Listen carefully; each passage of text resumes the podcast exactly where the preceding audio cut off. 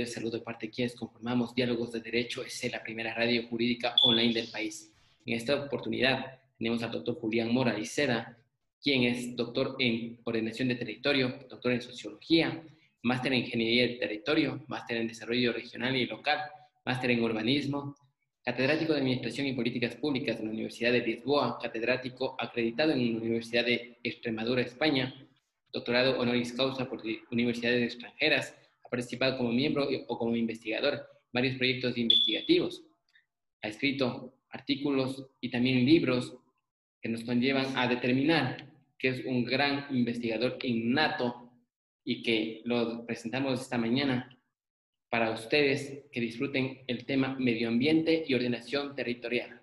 Esperamos que sea de su agrado. Nos vamos a la sección Túneles del Diálogo. Iniciamos nuestra sección El túnel del diálogo. Aquí, en Diálogos de Derecho EC. Somos la primera radio jurídica online del Ecuador. Qué gusto, doctor. Buenos días. Bienvenidos a Diálogos de Derecho EC. Muy buenos días, amigos. Buenos días, doctor Julián. Qué gusto tenerlo en Diálogos de Derecho EC. Como un placer también. Sabrá... Un saludo a ustedes, eh, a Fátima, a Lucho y a todos nuestros radioyentes y, y seguidores del programa. Por mí encantado de estar nuevamente sintiéndome casi como en Quito, pero en este caso de, desde la madre patria. Así que un placer y un saludo para todos eh, y vamos a ver cómo discurre este, este diálogo, entre nosotros. Genial. Luis, ¿tienes algunas preguntitas para iniciar, por favor? Claro, un tema bastante debatido y que le encanta al doctor. ¿Qué opina acerca del cambio climático? Bueno, pues el cambio climático, mm, yo como saben ustedes, soy algo escéptico. ¿Por qué? Porque seguramente los que me estén viendo ahora dirán, eh, que cómo yo puedo ser escéptico si todo el mundo acepta el cambio climático. Claro que el cambio climático existe, pero no por la actividad humana, sino que el cambio climático es inherente a la propia existencia del planeta. Es decir, la escala geológica no tiene nada que ver con la escala humana. En los 4.000 millones de años casi que lleva la Tierra de existencia, ha tenido más de 6.000 cambios climáticos y nosotros acabamos de bajar del árbol, como quien dice, el día 31 de diciembre, si hubiéramos reducido toda la escala geológica a un solo año. Por lo tanto, eh, en este tipo de cuestiones yo diría que el clima como tal no existe. Y ustedes dirán, ¿y cómo este profesor se atreve a decir que el clima no existe? Pues no existe por lo siguiente, porque nadie tiene un climómetro. Nadie puede decir cuál es el clima en estos momentos. Ustedes saben que, sin embargo, hay otros elementos que forman parte del clima y que se pueden medir, pero el clima no. Sabemos que para medir la temperatura utilizamos el termómetro. Para medir las lluvias utilizamos el pluviómetro. Para medir la velocidad y la dirección de los vientos utilizamos el anemómetro para medir la humedad, el higrómetro. Y para medir, por ejemplo, la presión barométrica, que es otro elemento atmosférico, utilizamos el barómetro, donde nos dicen en función de los milibares si tenemos una alta o una baja presión. Pero no tenemos un climómetro. ¿Qué significa entonces? ¿Cómo hablamos del clima? Bueno, porque el clima es una, digamos, eh, invención, entre comillas, de los científicos para sintetizar toda esa información. El clima pertenece a los geógrafos, como así establece la UNESCO en el Código de Clasificaciones Científicas, mientras que el tiempo, y quería hacer una, esa pequeña diferencia eh, y observación entre eh, los que siguen el programa, el tiempo es la suma o las condiciones atmosféricas en un momento determinado. El tiempo que hace ahora mismo en Quito no es igual al tiempo que hace en estos mismos momentos en Guayaquil. Cambia ¿Por qué? Porque cambia la altimetría que tiene influencia sobre la presión barométrica, sobre las temperaturas, sobre eh, las precipitaciones que se pueden dar en un, lado u otro. Por lo tanto, cuando hablamos de tiempo, esto es un elemento muy, muy claro que lo tenemos que tener bien conceptuado. Cuando hablamos de tiempo, nos referimos a las condiciones atmosféricas que forman parte del estudio de la física del aire.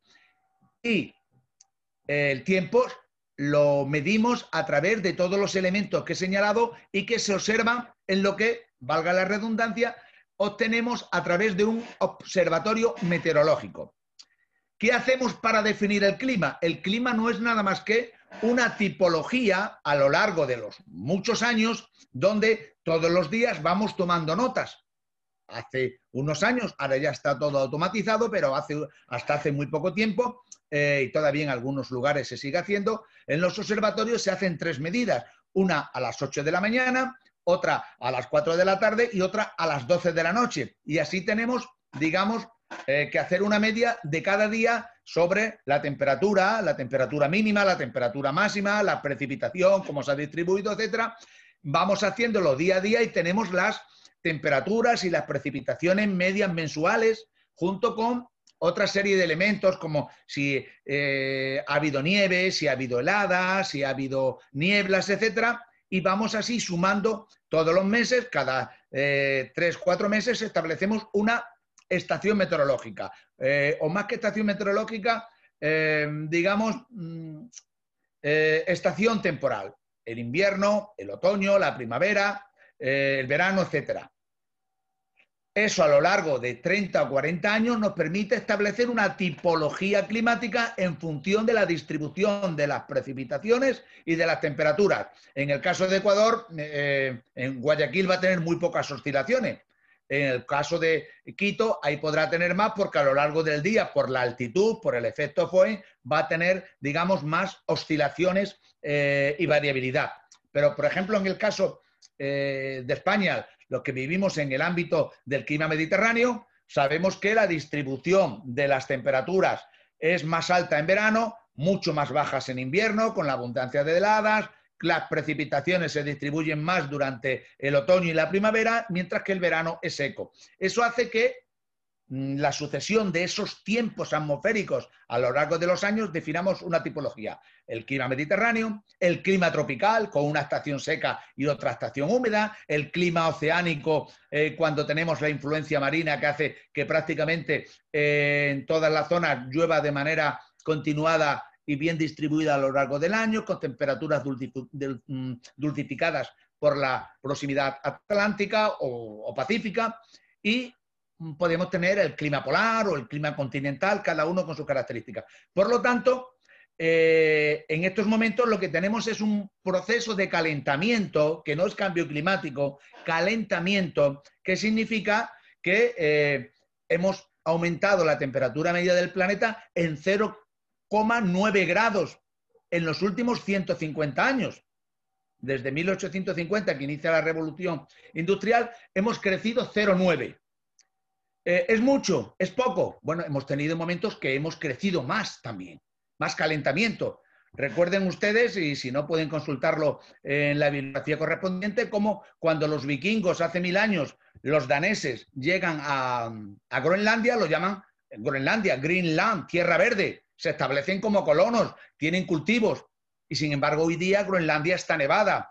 Em, el norte del Reino Unido, en Escocia, por ejemplo, las catedrales de hace mil años eh, hacen referencia en sus vidrieras a las actividades de la vendimia. Hoy día no tienen, no tienen uva, no tienen viñedos. ¿Por qué? Porque hace más frío que en aquel momento. Es decir, que los calentamientos van y vienen a lo largo de determinados tiempos. Y fíjense que poco después de que llegaran los españoles a, América, en 1550 hasta 1850 tuvimos una etapa que se denominó la pequeña edad glacial o pequeña edad del hielo de 300 años.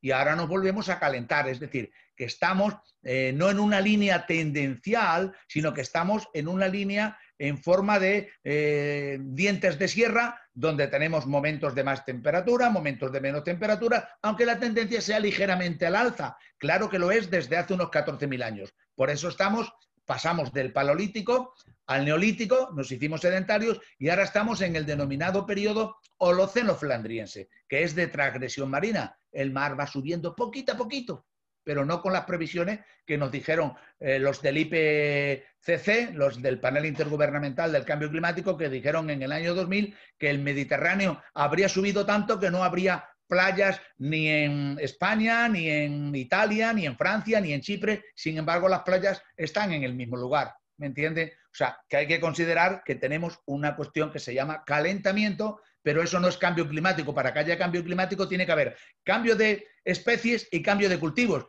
en el caso europeo, las especies siguen siendo las mismas que hace 2.000 años en la época romana bien descritas. Los cereales, eh, el olivar y el viñedo, por ejemplo. Y las especies naturales, pues siguen siendo también las mismas.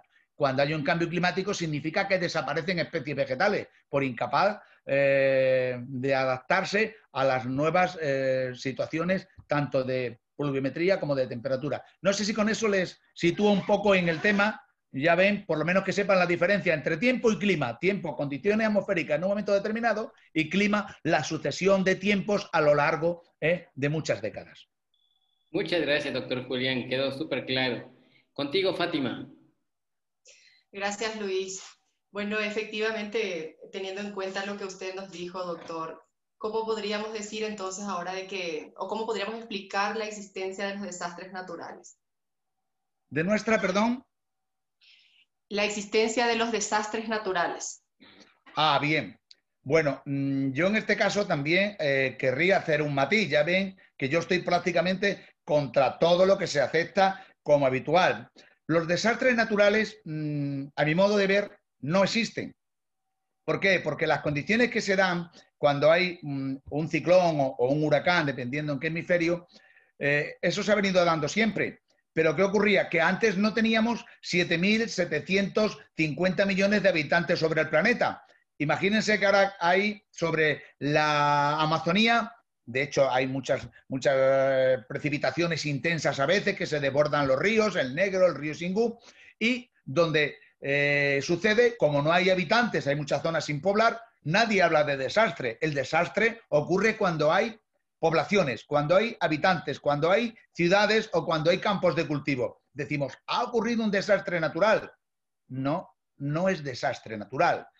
Lo que ha ocurrido es que los seres humanos hemos intervenido sobre el territorio sin conocer sus dinámicas eh, y sin conocer sus, mm, digamos, eh, intensidad natural en determinadas dinámicas. Por ejemplo, si nosotros nos asentamos eh, en un lugar que es mm, de zona mm, de, presión y hay un río, normalmente buscamos zonas de, agua para asentar nuestras ciudades, para asentar nuestras industrias, para asentarnos eh, como sociedad, y nos ponemos muy próximos al río, ¿qué ocurrirá? Pues que normalmente el río llevará su caudal habitual, pero cuando viene una eh, intensidad de lluvia, que sucede cada cierto tiempo, ustedes lo, lo conocen, más en el Perú aún, por ejemplo, el fenómeno del niño, que cada cierto tiempo las lluvias son muy intensas.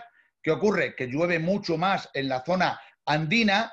eso hace que esas precipitaciones intensas vayan cogiendo los ríos mucha agua hacia abajo y donde se han implantado eh, casas o viviendas de todo tipo, infraestructuras como pueden ser carreteras, puentes, etcétera, acaben siendo arrasadas, con mucha mortalidad, con eh, mucha pérdida en haciendas y decimos, ha sido una catástrofe natural. No, mire usted, no ha habido catástrofe natural. Lo que había era una zona eh, vulnerable, porque lo que forma parte de la cuenca de inundación es una zona vulnerable, que cuando ha llegado el fenómeno climático correspondiente, ha pasado de vulnerabilidad a riesgo, eh, que es cuando nosotros hemos construido, si no, no habría riesgo. Y cuando ese fenómeno llega con esas inundaciones y acaba arrasando todo, hemos dicho, un desastre natural. No.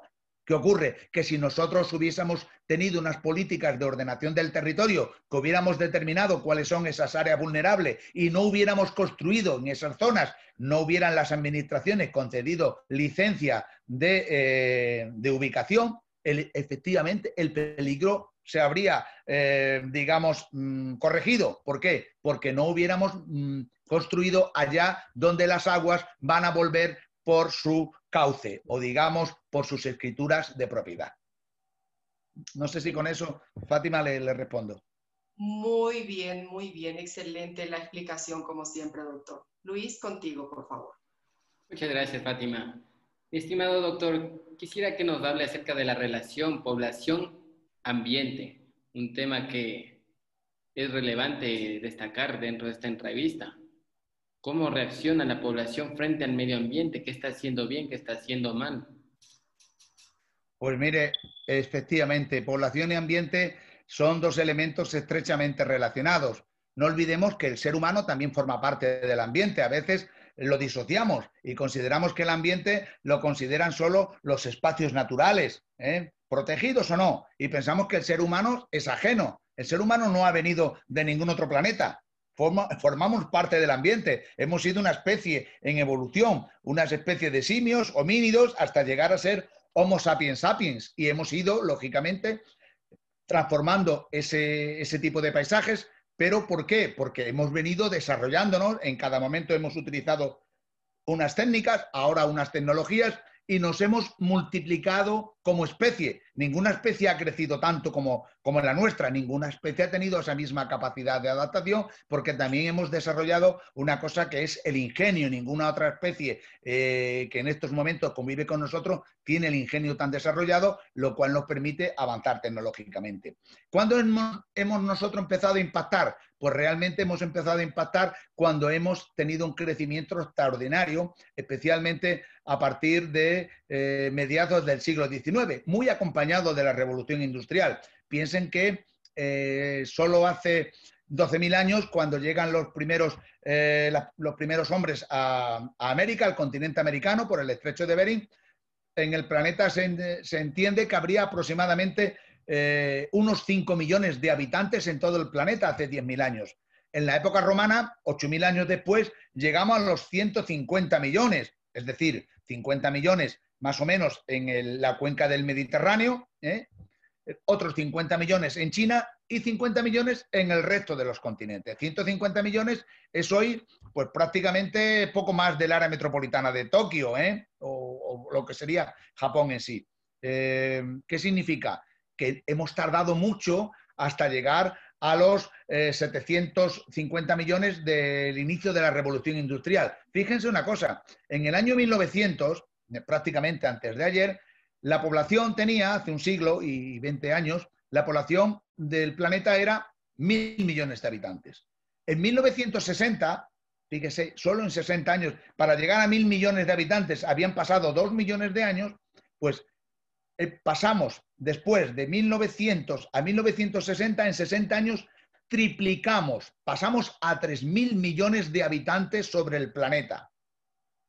¿Qué ocurre? Que la población ha seguido creciendo y cuando va creciendo va transformando nuevas áreas eh, boscosas en zonas de cultivo, en zonas de pasto para eh, la ganadería, es decir, para alimentarnos. Vamos transformando también el territorio para crear nuestras infraestructuras, vamos formando para crecer eh, nuestras ciudades y eh, ¿qué estamos haciendo? Pues lógicamente estamos generando un impacto ambiental, pero bien es cierto que a medida que nos desarrollamos, las sociedades más avanzadas tienen un impacto que lo reducen. Fíjense, por, por ejemplo, cómo en Europa en estos momentos eh, la superficie cultivada se ha reducido extraordinariamente. ¿Por qué? Porque se produce mucho más por hectárea 10 veces más que hace 60 años, que en 1960, que antes hablábamos que se alcanzaron los 3.000 millones. Claro, si producimos 10 veces más, ¿qué hacemos? Pues lo que estamos haciendo es conseguir esas tierras que se abandonan, transformarlas a tierras forestales nuevamente. Por lo tanto, el desarrollo genera nuevamente una mejora ambiental, también en la calidad de las aguas, mientras que los países que están más atrasados necesitan, como tienen menos tecnología, necesitan seguir Mm, destruyendo, talando bosques para alimentar una población creciente. A medida que un país se desarrolla, también sus tasas de natalidad se reducen. Eso lo han visto ustedes eh, en, Ecuador. Anteriormente sus, sus abuelas tenían siete u ocho o diez hijos, como en España mi abuela los tenía, más incluso. Tuve una abuela con 18 y otra con 10. Em, ahora ven ustedes que sus generaciones ya se han reducido el número de hijos y las chicas de su edad eh, no tienen mm, ni aspiran a tener más de dos o tres hijos por mujer, con lo cual eh, a medida que un país se desarrolla, disminuye la natalidad, disminuye el número de hijos por mujer y también la transformación va a ser menor porque han generado una tecnología que le va a permitir producir más con menos uso del territorio. No obstante, hay que señalar que lo mismo que hay zonas que mm, desde el punto de vista poblacional están descendiendo, llámese Estados Unidos, que si crece es por la inmigración hispana, llámese Europa, que si crece es por la, eh, o se mantiene, es por la inmigración eh, iberoamericana y por la población africana, y también eh, otros países muy desarrollados como Japón tenemos problemas demográficos. Fíjense en lo que estamos. Unos países, que, unos países están descendiendo sus tasas de crecimiento y otros estamos ya en negativo. ¿Quién es el continente que en estos momentos aporta y va a aportar más en los próximos años? África. Pero a partir del año 2045 la población del mundo va a empezar a decrecer. ¿eh? Bien, ¿qué significará? Pues que el, el medio ambiente se va a recuperar no hay nada que no sea recuperable. Lo mismo que ha pasado en Europa va a pasar luego en el resto del planeta y afortunadamente el planeta se va a recuperar. También es verdad que en estos momentos de pandemia y de virus hay que decir que el verdadero virus del planeta es la especie humana en sí misma. Pero bueno, ¿qué hacemos? ¿Nos suicidamos? No creo que sea el momento, ¿no? No sé si con eso le he respondido. Súper bien, doctor. Es un tema que a uno le deja impresionado y las personas deben conocer de todo esto que estamos analizando para que enmienden sus actos y traten de llevar una, una buena relación con la naturaleza. Hoy más que nunca, ¿no? Contigo, Fátima. Gracias. Bueno, el doctor nos, comenta la relación entre población y ambiente, que efectivamente existe crecimiento urbano también. Eh, quisiéramos traer todo su conocimiento, pero a la ciudad de Quito. Usted que conoce esta ciudad, ¿qué le parece en cuanto a crecimiento urbano? ¿Está bien planificada la ciudad? Eh, ¿Cuál sería nuestro futuro de no realizar una planificación rápida? ¿Nos podría dar su comentario acerca del crecimiento urbano y la eh, planificación urbana de Quito, por favor, doctor? Bueno, en el caso de Quito, la planificación urbana es, básica. Tenemos que entender que sin planificación todos los procesos de asentamiento se nos van a desbordar. En este momento, Quito eh, tiene una parte mm, bien, eh, digamos, planificada, quizás la parte más colonial, y luego la parte de, primera expansión, pero sin embargo observamos en Quito, como muchas ciudades de crecimiento rápido, que eh, hay asentamientos, si no ilegales, si irregulares, por llamarlo de alguna manera, porque ser legal o ilegal dependiendo, va a depender mucho de la consideración que establezcamos. Sin embargo, vemos como en Quito hay muchas zonas eh, hacia las áreas de volcanes que están creciendo. Hay zonas donde ustedes pueden ver cómo hay asentamientos en áreas de fuertes pendientes. Eh, que no están, digamos, eh, homologadas desde el punto de vista de la planificación. La población ha ido llegando desde los entornos rurales, se ha ido asentando en las zonas de la ciudad que estaban eh, sin colonizar, han ido buscando los suelos más baratos o incluso, incluso gratis, las municipalidades les han dispuesto ahí de electrificación. ¿Y qué ha ocurrido? Bueno, porque están asentados en áreas muy vulnerables. El día que vengan lluvias intensas va a haber lo que ustedes llaman deslaves o deslizamientos y van a poder acabar, como ha ocurrido muchas veces con los huaicos, por ejemplo, en Perú, van a acabar llevándose a esos asentamientos que no tienen la suficiente, digamos, estabilidad porque el suelo donde se han ubicado no es el correcto. Yo creo que en ese sentido, eh, ahora me consta que la municipalidad está llevando a cabo un proyecto de planificación urbana de Quito donde va a contemplar tanto lo que es el suelo urbano consolidado como los suelos de eh, urbanización futura, el suelo urbanizable con las correspondientes infraestructuras, eh, las correspondientes dotaciones también sociales para que la ciudad tenga un crecimiento mucho más mm, ordenado y además pueda crecer en altura, que es lo que mm, recomienda eh, Hábitat 3, precisamente la Agenda Hábitat firmada eh, en Quito, y es la referencia donde las ciudades tienen que estar eh, con crecimiento en altura para ocupar mucho menos espacio. Las ciudades además tienen que estar interconectadas entre sí e internamente. La ciudad tiene que evitar digamos, grandes diferencias sociales porque eso conlleva que haya una inseguridad y que haya una serie de conflictos hacen que la ciudad no sea el lugar adecuado para vivir y tendremos, por tanto, que hacer políticas al mismo tiempo que hacemos desde el punto de vista de la construcción y desde el punto de vista de esa planificación urbana, políticas también de desarrollo económico que evite una fracturación social y para eso las políticas de cohesión son muy importantes en cuanto especialmente al empleo y a la corrección de esas desigualdades que luego generan que haya barrios marginales y eso hace que también la ciudad pues tenga las dificultades eh, correspondientes o inherentes a ser una ciudad eh, de seguridad y de atracción para la inversión. Muchas gracias, doctor Julián. Contigo, Luis. Doctor, los temas están claros. Eh, también queremos enviar en esta parte un saludo al doctor René Bedón, que también está como autoridad de la ciudad de Quito. Y qué mejor eh, que maneja este tema también y tiene una buena relación con usted. También enviar un, doctor, un saludo a la doctora María Amparo Albán. Y bueno, el tema de la entrevista ha sido súper interesante. Le agradecemos por este espacio y esperamos tenerle una próxima oportunidad. Le, le envío un fuerte saludo y un gran abrazo hasta allá, España, y esperamos tenerle muy pronto aquí. Muy bien, fenomenal. Por mi parte también les deseo lo mejor, muchos éxitos con este programa. Aprovecho también para saludar al artífice de lo que será la nueva ciudad de Quito, el concejal, el doctor René Bedón. Eh, y, a ustedes y a todo su curso por seguir eh, con estas lecciones tan importantes del derecho, por seguir profundizando en el conocimiento y distribuyéndolo y difundiéndolo a todas aquellas personas que lo sigan, porque en definitiva lo que nos hace evolucionar eh, como sociedad es el conocimiento, que es el único recurso inagotable. Cuanto más profundizamos en el conocimiento, más vamos a encontrar y eso es la, la base y la clave de cualquier desarrollo social, económico y ambiental. Muchísimas gracias, doctor, por habernos acompañado. Fue como siempre un placer compartir con usted y ojalá que pueda acompañarnos en otros programas, conocer de un poquito de lo que usted tiene eh, como sabiduría siempre nos va a ayudar a crecer también a nosotros como profesionales. Pues Efectivamente, le mandamos saludos al doctor René Bedón, eh, un gran profesor también de Derecho Ambiental, a quien próximamente vamos a tener en, el programa para que nos ayude también con sus conocimientos.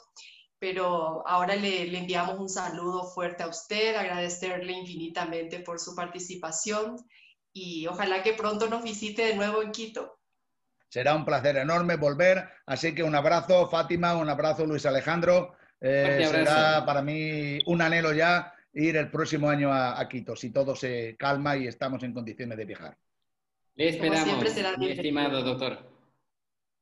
Muchas gracias. Esto fue Diálogos de Derecho EC, la primera radio jurídica online del Ecuador. Hasta la próxima. Hasta la próxima, Fátima y estimado doctor Julián.